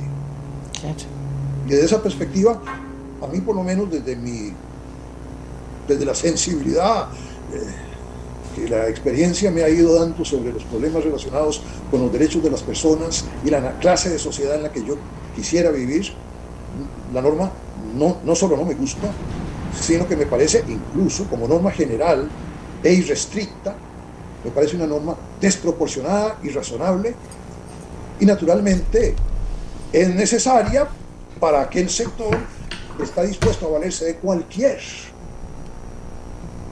resquicio que haya en el ordenamiento, donde quiera que haya, para imponer una visión al resto de la sociedad a partir del ejercicio de un poder público que nos obliga a todos. Muchísimas gracias de verdad eh, a nuestros dos participantes, a don Fabián y a don Carlos. De verdad que, que es todo un tema. Ustedes también han estado opinando y no los puedo dejar por fuera. Guillermo Antonio Jiménez, ¿cómo nos cuesta entender que todos somos iguales? Y para una sana convivencia, lo único que tenemos es la educación. Esa objeción de conciencia es claramente discriminatoria. No me parece correcta la posición del señor Bolio, dice él. Eh, Clarisa Alfaro, uno debe aceptarse como es, uno no puede obligar a los demás que lo acepten, porque sí, a eso nos han obligado, dice. Eh, hay una cosa importante que tocó y vamos a hacer un foro de eso, el tema de estas imposiciones que también se está dando en la educación. Esto que acaba de decir eh, eh, el, el ex magistrado y ex diputado se está dando en la educación y, y fortalecer el tema de la criticidad o sea, no que usted piense así o piense así, tenga las herramientas en su vida para ser crítico, para entender qué es lo que está pasando, para dónde va y para tomar posición en última instancia, como bien dice don Fabián, en las elecciones, ¿verdad? Pero se necesita tener una educación crítica, no este tipo de educación, tener herramientas para poder ser críticos Dice, aquí dice, de acuerdo con don Fabián, si el gobierno me pide hacer algo en contra de mis convicciones, por ejemplo, realizar un aborto, pues la persona tendría derecho a negar a hacérselo. No me imagino a un funcionario rechazando capacitaciones, cuando cada una de ellas entran a su récord y mejoran su salario. Yo creo que llevan capacitaciones que ni se aplican, pero por la mejora salarial la lleva, dice Alejandro Bolaños. Ahora sorprende la falta de diligencia de los diputados y asesores en aprobar proyectos con tantos flecos. Así pasó recientemente con lo de datos personales que avalaron y luego tuvieron que rectificar.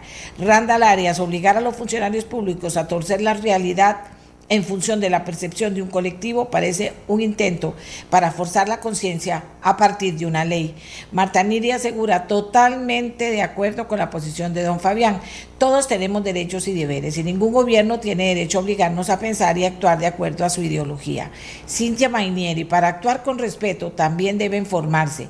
Es similar a saber cómo atender a personas mayores con alguna discapacidad. Estamos hablando de conciencia. Randy Salas Morris, el problema es que solo lo estamos viendo desde el punto de vista de la comunidad LGTB y el aborto. En realidad implica mucho más. ¿Qué pasa si un gobierno quiere imponer una ideología y adoctrinar a los empleados públicos?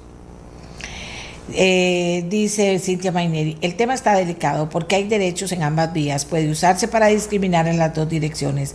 Creo que hay diferencia entre una capacitación y la aplicación. Eh, y aquí tengo más, ¿verdad? O sea, todos debemos conocer la ley y cómo se aplica, pero el funcionario público está aún más obligado porque solo lo que dice la ley le es permitido. Es que si la capacitación siempre fuese sin ideologías y en torno al cliente, todos sabemos que eso muchas veces no es así. Y muchas gracias porque tengo todo, ahí están en Facebook Live las opiniones, se generó eh, una gran opinión que eso me interesa y, creo que tuve a dos personas muy capacitadas legal y jurídicamente para poder eh, darle a usted elementos de juicio. Sin duda alguna, sin duda alguna, es todo un tema. Y sin duda alguna estamos viviendo una sociedad inclusiva. La hemos venido construyendo por generaciones. Una sociedad cada vez más inclusiva, no una, eh, una eh, sociedad más bien que excluye, exclusiva. Y me parece que eso es importante. Me encantaron las participaciones de don Carlos y de don Fabián. Espero que a ustedes también les haya aportado algo importante en su conocimiento y apreciación sobre el tema. Y sobre todo diputados y políticos a la hora de negociar algo jueguen no jueguen no manoseen no manoseen vea que se lo digo. No porque vienen muchas negociaciones se volvieron íntimos. Cómo se volvieron íntimos por qué y para qué siempre que sea ¿verdad? O sea, por eso hay que, hay que fortalecer a eso que se llama criticidad, educación desde la casa y desde el kinder. Criticidad, no que se me aprendan cómo es la fotosíntesis de memoria o que se aprendan cuál es, no, sino que aprendan a ser críticos sobre cada una de las cosas que tenemos enfrente. Eso sería la sociedad maravillosa del mundo. Hacemos la pausa y óigame lo que les voy a decir. Óigame lo que les voy a decir. Eh, si usted tiene 58 años o más, si usted tiene 58 años o más, y esto es importante, eh, y tiene que irse a vacunar, le tenemos transporte gratis. Que no, hacemos la pausa y pongan atención, 58 años para arriba, transporte gratis, si necesita para irse a vacunar. ¿De acuerdo? Cuando regresemos eh, estaremos conversando sobre esta buena noticia.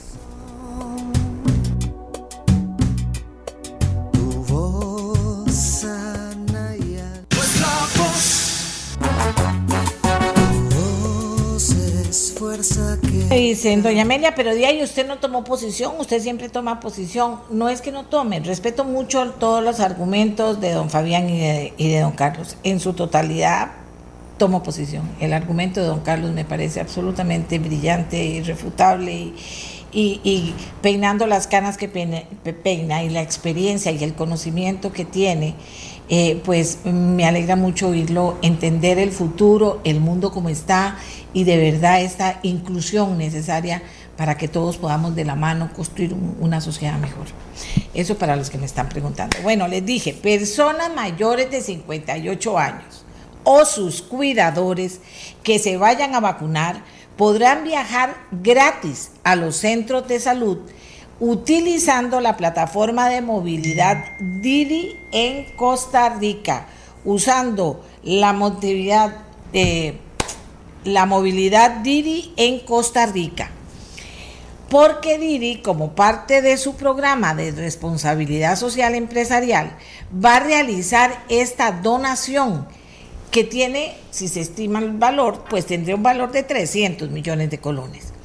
Y resulta que quiero conversar con una persona que está muy enterado de este tema de responsabilidad social y necesito nada más que Miguel me diga, estamos listos para poder seguir adelante y conversar sobre esto, que es una buena noticia. O sea, tiene usted más de 58 años, eh, si es una persona mayor y tiene cuidadores que tengan que irse a vacunar, podrán viajar gratis a los centros de salud al utilizar la plataforma de movilidad Didi en Costa Rica. No me diga que es una, no es una buena noticia, ¿Cómo lo puede hacer? Esto forma parte de un programa de responsabilidad social empresarial que me parece innovador, pero así usted tiene eh, más información de cómo, por qué y cómo. Tengo al señor eh, Pablo Mondragón. Él es el director general para Didi en Centroamérica y el Caribe. Y él está en México, pero él nos va a enseñar un poquito por qué lo hacen, que me parece interesante conocerlo. Y sobre todo, eh, cómo hace la gente para utilizarlo. Definitivamente una buena noticia, don Pablo, mucho gusto y adelante. ¿Qué tal, doña Amelia? Buenos días y es un gusto estar con ustedes justamente para platicar un poco más de, este tema que, nos emociona mucho de poder estar lanzando aquí en Costa Rica. Adelante. Pues, como lo mencionaba doña Amelia, en, en Didi creemos que podemos y que debemos de aportar dentro de nuestras capacidades y como parte del programa de responsabilidad social empresarial a sobrellevar esta parte tan importante de la pandemia que es esta etapa de vacunación.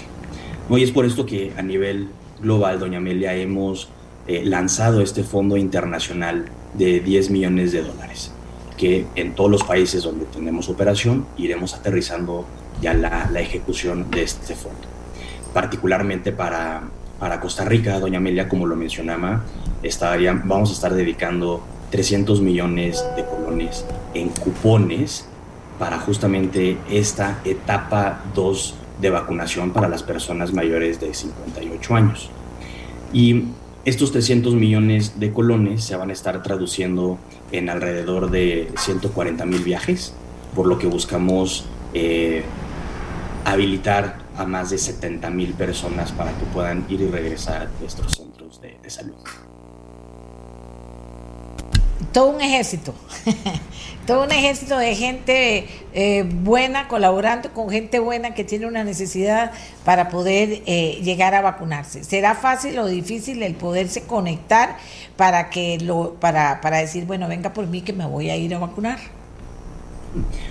Buscamos, como en todo, doña Amelia, eh, tener un servicio que sea eficiente y accesible. ¿no? Es por eso que estaremos utilizando la, la categoría de Didi Express para poder hacer estos, estos traslados y, esperamos sin duda que sea lo más eh, fácil y accesible eh, eh, el traslado a la vacunación.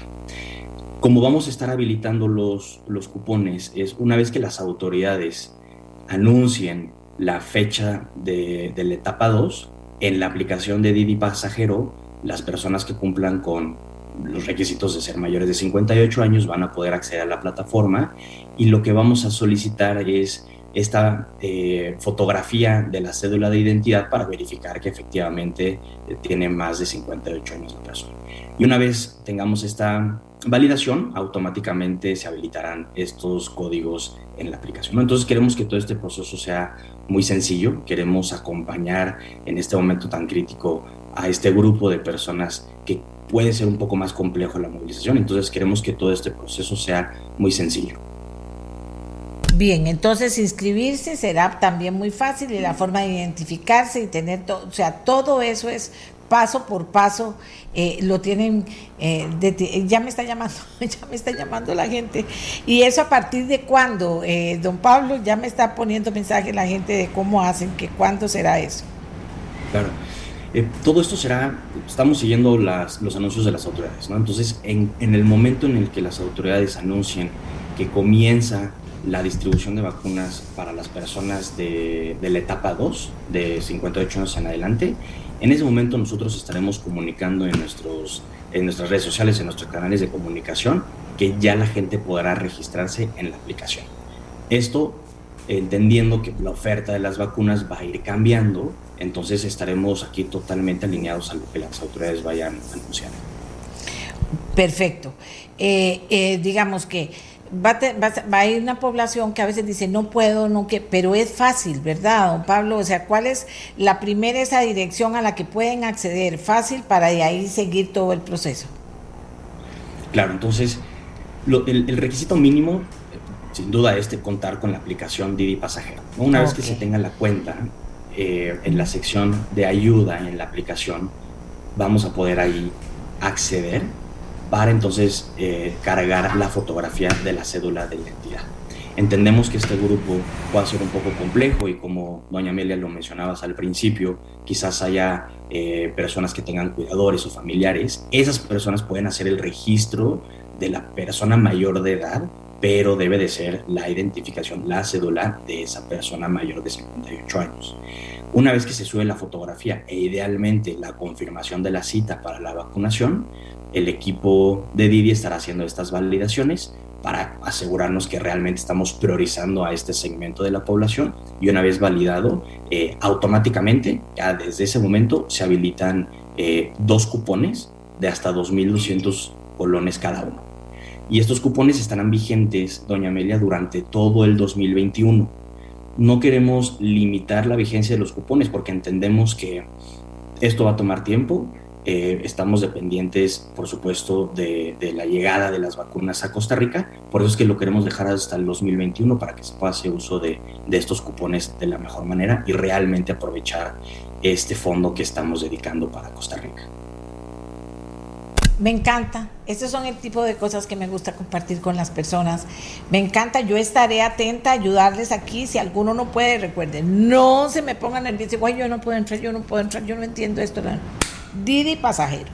Primero comienzan por ahí, luego está ayuda, yo les ayudo aquí si hay algún problema, pero la idea es que lo aproveche. Y veo que sí va a ser así porque hay gente que ya se está diciendo, doña Amelia, yo quiero ocuparlo. Y acuérdense que usted se vacunará en el EVAIS de su localidad. Es un lugar que será cerca y podrá ir y venir y sin ningún problema. Gracias a don Pablo Mondragón, director general para Didi en Centroamérica y el Caribe, que desde México nos trajo esta buena noticia. Don Pablo. Hacemos eh, nada más una pausa corta y volvemos con el siguiente tema, señoras y señores. Hoy hemos estado con trabajo lindo que nos gusta porque ustedes han tenido demasiada participación y eso es lo que nos da que la razón de ser la razón de ser a nosotros, la verdad. No, no hay otra que cuando vemos que participan y que le interesan los temas que estamos tratando. Y entonces eh, el tema, el que sigue, también tiene que ver con una decisión que tomaron los diputados ayer. ¿Qué significa trasladar rectoría del empleo público al servicio civil? Eso me suena muy gordo también a mí, como muy importante. Vamos a hablar con alguien que sabe mucho del tema, a ver qué le parece. José Joaquín Arguedas 45 años en la administración pública, de los cuales 35 estuvo en la Dirección General del Servicio Civil. Díganme ustedes si no, está, si no conoce del tema. Vamos a ver qué le parece otra de las mociones que están aprobando los diputados y que aprobaron ayer. Entonces, eh, Miguel, si usted me dice que estamos listos, vamos con don José Joaquín Arguedas. Si no, vamos a la pausa y ya venimos con él para que nos cuente de qué se trata. A mí me suena, ah bueno, ya lo tengo, vamos de una vez con él. A mí me suena gordo esto, no sé, a mí me suena gordo. ¿Qué significa trasladar rectoría del empleo público al servicio civil? Y, también este tema de las mociones. Ayer me puse a darle seguimiento en la tarde a la asamblea y era moción, moción, moción, moción, moción, moción, moción, moción, moción, moción, moción, moción. Uy, Dios mío, ¿qué estarán ahí? ¿En qué estarán diciendo sí? ¿En qué estarán diciendo no? Al final me enteré de esto y le pedí a don José Joaquín que nos instruya sobre el tema. Don José Joaquín, ¿sabe bien qué significa? es importante, no es importante, eh, corrieron demasiado y metieron la pata a los diputados, no era importante que se hiciera esto en Costa Rica. Cuéntenos. Buenos días.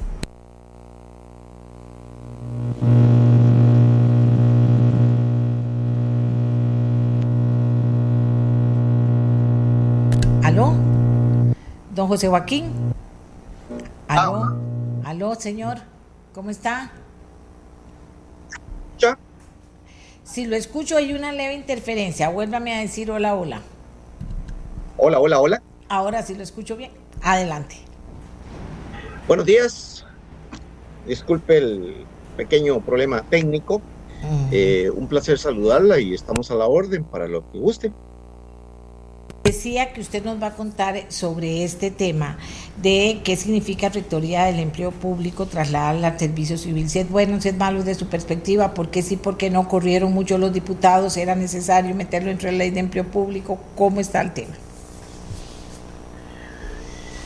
Eh, mire, eh, doña Amelia, yo realmente estoy eh, confundido con esta decisión. En marzo de este año cumplo 40 años de haberme ligado, eh, por decirlo así, al trabajo eh, como en la función pública propiamente, en el servicio civil. Desde entonces siempre se discutía sobre la situación, la problemática de que el servicio civil había sido traicionado, se puede decir, desde 1953, cuando la constitución decía una cosa y el estatuto dice otra. Hace que eh, el sistema de servicio civil no tenga una rectoría política en este país. Y es lo que nos trajo a los problemas de 1979-81 y a lo que nos tiene en los problemas de hoy en día. Ahora, en cualquier parte del mundo, puede que me equivoque, pero yo no conozco ningún país donde lo relacionado con el servicio civil no sea parte de una situación de gestión. O sea, es algo del poder ejecutivo, no del poder legislativo.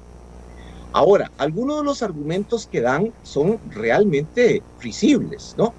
Decir que para que haya menos injerencia política, entonces que no debe estar en un ministerio, como está en todo el mundo, sino que está en, eh, sino que está eh, en, la, en la Asamblea Legislativa.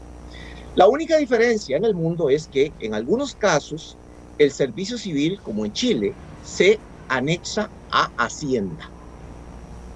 La queja que existe respecto a darlo a Hacienda o a los ministerios de Finanzas eh, o del Tesoro, como quiera llamarles, es que adquieren una posición muy fiscalista y por lo general a los sindicatos no les gusta.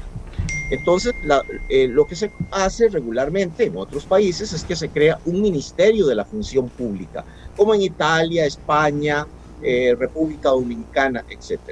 Pero nunca en la Asamblea Legislativa. Realmente no entiendo cómo puede justificarse una cosa como esa si la Asamblea Legislativa es el ente político por excelencia. Yo, sí, sí. Como usted sabe, estuve ocho años en el cargo de director general de Servicio Civil. Mi función era básicamente el Poder Ejecutivo y algunas otras comisiones, etcétera, que tenían que ver con, otros, con otras entidades, como por ejemplo la Comisión Negociadora de Convenciones Colectivas. Yo tenía un jefe yo tenía un jefe que era el presidente de la República. No tenía mucho acceso a ese presidente de la República, hay que admitirlo. Ningún director general de servicio civil eh, está dentro de las prioridades inmediatas del presidente, pero sí, con un poco de suerte, la tenía con los ministros de la presidencia que estuvieron por allá.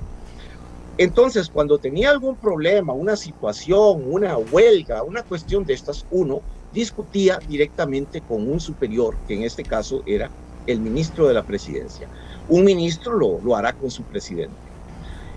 Siendo de la Asamblea Legislativa, ¿con quién se discute una cosa como esa? Y tan sensible. O sea, significa que como, como director del servicio civil, usted tendría 57 jefes. Ahora, me preguntan, bueno, o, se puede afirmar, bueno, pero eso no sucede con la, con la Contraloría y no sucede con la Defensoría. Bueno, pero es que son temas muy diferentes. O sea, el tema de eh, la Defensoría son derechos, eh, tutela de los derechos humanos y la Contraloría es el asunto del ámbito de control, ¿verdad? Que incluso en algunos países asiáticos es hasta un poder aparte. Pero es el ámbito de control. Pero estamos hablando de uno de los tres elementos en política que son los más susceptibles para la corrupción. ¿Cuáles son esos tres elementos? Aduanas, todo el ámbito tributario, en nuestro país está tutelado en Hacienda y el manejo de la gestión del personal público. Imagínense ustedes cuando el director general de Servicio Civil tenga que ver con aspectos, por ejemplo, de eh, negociación colectiva, de una huelga, todos los diputados metiéndose, eh, de revaloraciones de cargos, de reasignaciones de puestos, de asignación de plazas se va a dar aquello de que asigno plazas en el presupuesto, pero usted me va a dar un determinado eh, grupo de esos puestos, como, como ha venido sucediendo incluso en nuestro sistema algunas veces, pero en este momento sería eh, en extremo. Ahora, ¿qué moral tiene la Asamblea Legislativa cuando eh, hace 35 años se separó de la ley de servicio civil, creó su propio sistema para sencillamente inflar los salarios que ya tenía dentro del sistema de servicio civil para dejárselos a su propio arbitrio. Y lo más grave, ¿qué fue lo que hizo la Asamblea Legislativa hace 35 años? Que de alguna manera prostituyó completamente el sistema de selección de personal. Yo invito a los estimables radioescuchas y a usted, doña Amelia, en estos últimos 35 años, ¿usted recuerda alguna publicación ahora por medios digitales, antes por medios eh, de periódicos, de un concurso para los 500 o 600 funcionarios de carrera en la Asamblea Legislativa. Bueno, yo no, ¿verdad? Y yo que estaba cerca de eso. Por una sencilla razón. Ellos tienen un mecanismo que hace que después de dos años de trabajar con un diputado, por nombramientos políticos, tengo derecho a participar en un concurso interno y a ser nombrado en puestos de carrera. Por eso es que nunca hay concursos. Todas las personas de la Asamblea Legislativa de los últimos 30 años que, que, que están en ella, que por lo general entraron en un puesto político y dos años después legitimaron, cual si fuera una lavandería, su cargo y lo metieron dentro del sistema. Por eso es que también en estos 35 años el personal de la Asamblea Legislativa pasó de 200 y resto a 1000 y resto. Cierto, cierto, Lo que se está planteando es una piñata. No hay forma diferente, menos en nuestra cultura. En cualquier parte del mundo, la, la gestión pública, como debe llamarse, o la función pública, no tanto el empleo público, porque eso es otra cosa, pero bueno, así se llama el proyecto de ley. La función pública es una cuestión de gestión. Si no le gusta mi plan, désenlo Hacienda entonces. Pero, bueno, ¿y por qué no mi plan? Desde luego, Mideplan tendrá que establecer sus mecanismos, crear una especie de, de, ministro técnico, como hay en todas las instituciones. Usted va a Hacienda y se encuentra con que hay un ministro que se encarga de la parte de ingresos. Por lo general es una persona de alta, casi en el 99% de los casos es una persona con alta formación, incluso muchas veces funcionarios de carrera. Uno en ingresos y otro en egresos. Si va a MINAE, bueno, hay uno que se encarga de asuntos relacionados con eh, todo lo que es la parte de parques nacionales, toda la cuestión ecológica, otro que se encarga de ríos y mares, eh, otro que se encarga de telecomunicaciones, que en telecomunicaciones, eh, con todo respeto, pero no van a poner a un chef, ¿verdad? Entonces, esto tiene que ser planteado de esa manera, sea, el plan habrá que, tendrá que tomar sus medidas, o en otro caso, el Ministerio de Hacienda, que es el otro candidato. Hay todo un informe, un estudio de 1900, de, perdón, del 2009, si, no, mal no recuerdo, de la Contraloría, en que la Contraloría define que no existe una rectoría técnica y que hay algunos candidatos mejores que otros para que la asuman, ¿verdad? Entonces, esto a mí me parece que es un intento de adueñarse desde la Asamblea Legislativa de el la gestión pública, con el problema adicional de que en de hace un tiempo para acá hemos tenido una corpor, corporativización de la administración pública. Ajá, Vean cierto. ustedes que los diputados entran y salen de los puestos funcionariales de la Asamblea Legislativa. Uh -huh. En esa misma comisión hay dos o tres que son funcionarios de la Asamblea Legislativa y que vuelven a ella, vuelven a hacer campaña, vuelven a quedar. Vean ustedes los dos Alvarados, ahora en el 2018 los dos venían, bueno, uno venía de ser ministro, pero y otro de ser diputado, pero antes de eso, ¿qué eran? Asesores legislativos. O sea, es una situación muy, muy peligrosa. Ya dentro de la ley de empleo público, por ejemplo, todo eso que llaman alta dirección pública, tal y como está redactada, es en alguna medida una manera de, eh, ¿cómo se llama?, de abrirle una puerta eh, al, al, eh, al favoritismo político. Ahora, con esta disposición, aquí sí que ya la acabaron. Esta es mi posición al respecto. Bueno, ya la, pensar, ya la bueno, acabaron, ya la acabaron porque partimos, pero esto es en comisión, esto el plenario legislativo podría revisarlo y tratarlo. ¿Usted cree que ya se pusieron de acuerdo también? Es que ahora ya, yo me asusto, ya se pusieron de acuerdo. De repente son enemigos y se van a matar y, y de repente son íntimos amigos y se van a apoyar el uno al otro. Eh, entonces no entiendo mucho yo la política cuando se trata de negociar cosas que se necesitan por parte de alguien que está dispuesto a dar lo que sea para poder conseguir su objetivo. Y tenemos ahora la negociación con el Fondo Monetario Internacional. Es que hay que decir las cosas como son. Yo no estoy diciendo esta u otra, estoy diciendo que hay muchas mociones como esta, y oiga que llamé a la persona que, que, en mi experiencia he conocido que tiene más conocimiento en administración pública y que está pensionado, no está trabajando para que no le corten el trabajo si habla de esto, este, está pensionado. Y vea lo que dice este señor, absoluto. Entonces, don José Joaquín, esto porque a mí lo que me da miedo es que esta carrera que llevan haga que finalmente todo se vaya a dar igual y no importa las críticas válidas, justificadas que se hacen, porque ya pensar que la Asamblea Legislativa no es lo más repolítico que hay y ver la historia de lo que ha pasado ya es no conocer la realidad, estar sordo y ciego. don José Joaquín. ¿Cómo ve usted este futuro de la moción? Aló. Los años 90, ¿verdad? En los años 90 se dio el proceso de, se intentó hacer un proceso de reforma del Estado. Se cerraron aproximadamente 10 mil puestos de trabajo. Empezó por ahí del año 92 y culminó en el año 97. Una vez finalizando ese proceso, de ahí, de pronto se denunció que a como se iban eh, cerrando plazas, entre comillas, posteriormente eran de nuevo tiradas a la corriente y se llenaban. Entonces, incluso hubo una circunstancia en la que un ministro llegó a decir alguna lógica muy interesante.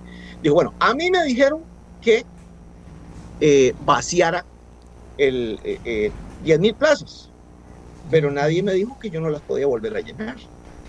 A ese nivel llegamos y hemos venido trabajando en, esto de plazas y en esto de estas cuestiones.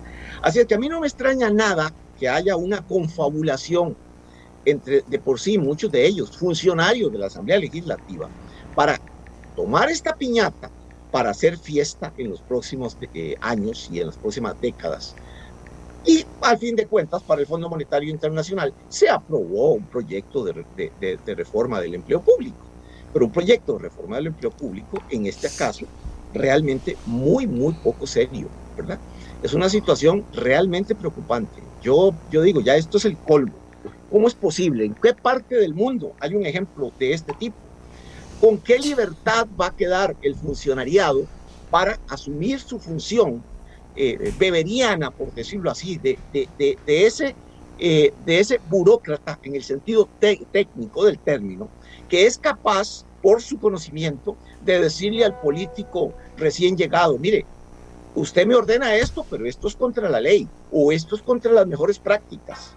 Incluso llegado el momento, tenga la capacidad de decirle, eso es legal y yo no lo hago y no hay problema, porque no, usted no me puede obligar a hacer algo ilegal. Bueno, pues la corriente que se ha venido dando en los últimos tiempos es que el funcionario como tal tiene que estar totalmente al servicio de, eh, digámoslo así, del partido o de los políticos de turno. Y eso no funciona así en las mejores prácticas en este mundo. Imagínense que se obligara a la labor de la, de la, de la Contraloría a hacer eso. No funciona así. Aunque ya le digo, la función de la Contraloría es muy diferente. Es una cuestión de control, no de gestión. En este caso es de gestión del día a día de esos 300 mil trabajadores de la función pública. Realmente, si a esto se, se, se ajusta también algo que yo en parte lo entiendo, que es flexibilizar los mecanismos de despido, que insisto, yo estoy de acuerdo en gran medida. Eh, por ejemplo, un día de esto se aprobó una reforma que le quita al proyecto de ley algo de que se necesita el 60% de la dependencia para aprobar una reestructuración. No, eso debió, nunca debió haber existido, porque eso contradice el artículo 192 de la Constitución Política. Pero de eso a que se facilite el dominio total del jerarca político con respecto a la estructura burocrática, sí, eso existe y existe en cualquier país que le aseguro no está en la OCDE, ¿verdad? Sino que es parte de ese montón de países del mundo que en realidad en algunos casos son hasta estados fallidos y de los que no andamos muy largo. En Centroamérica y en buena parte de América del Sur se da esa lamentable situación. Realmente es algo pavoroso, o sea, es ponerse de acuerdo para repartirse una piñata a futuro. Ay Dios, aquí están todas las personas que me ayudan ayudándome, ¿verdad? Porque yo decía mal, no es en comisión, no es en comisión. Eh, esto está pasando en plenario, no son mociones de comisión, son mociones de plenario. Pueden presentar, yo le pregunto, ¿qué pasa entonces con esta moción? Va y va porque va presentar, pueden presentar en el segundo día de mociones 137 nuevas mociones para corregirlo, pero cada vez se cierra más la ventana de oportunidad de mejora. Se necesita voluntad. Y le digo, ¿usted qué cree? Que ya todo está negociado. Es que vean que, verdad, aquí todo lo hacemos al aire, que todo está negociado. Me dice, no, no creo. creo que lo que quieren es sacarlo de Mileplan y se les ocurrió que sea el servicio civil, que la asamblea sea la que escoja. ¿Qué piensa usted de esta opinión, don José Joaquín? Ya tenemos dos o tres minutos para terminar el programa. Mire, me permito eh, agregarle lo siguiente. Lamentablemente, la Dirección General de Servicio Civil es una institución que tiene eh, y es de barro, porque si bien el artículo 7 del estatuto dice que pertenece al presidente de la República, no ha logrado establecer, a pesar de que se aprobó una ley al respecto, pero Hacienda y las propias autoridades de la presidencia de alguna manera no han permitido que se funcione con una, con una rectoría política, eh, eh, una, una, personalidad, eh, personalidad jurídica propia. Entonces, la Dirección General de Servicio Civil nos guste o no, es una institución técnicamente quebrada. En el 2006 tenía un, el presupuesto era un 92% la planilla, un 7.2% eh, gastos fijos y un 0.8% para operación. Qué horror. Eso cambió y la planilla bajó a un 84% entre el 2000 entre el 2008 y el 2015. Pero en el 2015 le volvieron a quitar todos los recursos. Entonces, salvo un pequeño grupito de computadoras que se compraron ahí en el 2014-2013, el grueso de todos los equipos se compraron, uno en el 2008 y otro en el 2012. Todo el equipo está obsoleto. La mayoría de la gente o una buena cantidad de expertos que tenía, de alguna manera, lamentablemente, fueron fumigados poco a poco en estos últimos seis años entonces hace que sea un ente sumamente débil desde el punto de vista tecnológico, a tal grado de que el mismo director general de Servicio Civil actual, algo que yo eh, totalmente comparto con él, manifestó en una oportunidad que para tener un, un elemental manera de trabajar con lo que tiene actualmente, que es solo el Poder Ejecutivo, necesitaba de inmediato una inversión tecnológica de 2 millones de dólares. ¿Quién se la va a dar ahora en este momento de crisis? Entonces, hasta eso es pasarle una responsabilidad a alguien que no tiene ninguna capacidad de poderla ejercer. Y no porque ya yo no estoy ahí, no, estando yo ahí estaría con los pocos pelos parados, porque no hay capacidad ni tecnológica ni humana para enfrentar eso. Porque además, no sé, ya le digo, lo nombra la Asamblea Legislativa, pero ¿quién es, a quién acude para sus recursos? ¿Qué eh, digámoslo así, cuál es su investidura o si simplemente le van a tirar una bronca para que no la haga nadie, al final de cuentas, o para que quede en el aire. Lo que en política se conoce como gatopardismo, ¿verdad? Gatopardismo. Cambiar para que no cambie nada. Gracias, don José Joaquín. Lastimosamente se nos acabó el tiempo. Yo le quiero decir una cosa, Costa Rica. Un señor decía, ¿para qué hablamos de Machu Picchu? Hable de las noticias de aquí. Y yo trato de hablar de todas las noticias que puedo. Pero aquí están pasando cosas importantes, Costa Rica. Y si queremos decir, ay, no, qué pereza, no me hable de eso, no me traiga problemas. Vea que nos vamos a despertar después viendo que aquí, primero, no sé para dónde vamos, eso debo decirlo, pero que se están tocando cosas de una forma que no entiendo a los diputados. Ojalá haya voces disidentes fuertes que las podamos escuchar. Este señor sabe de lo que está hablando y vean lo que nos acaba de decir, pero esto fue aprobado en comisión y falta, eh, eh, eh, perdón, en plenario ya la primera.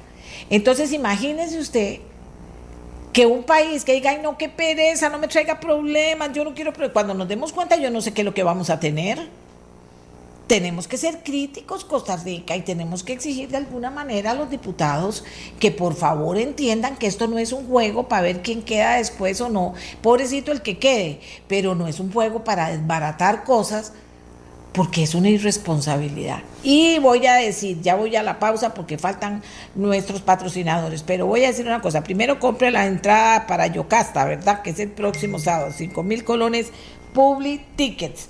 Pero voy a decir una cosa, que es la que usted tal vez de ahí debe partir, ¿verdad?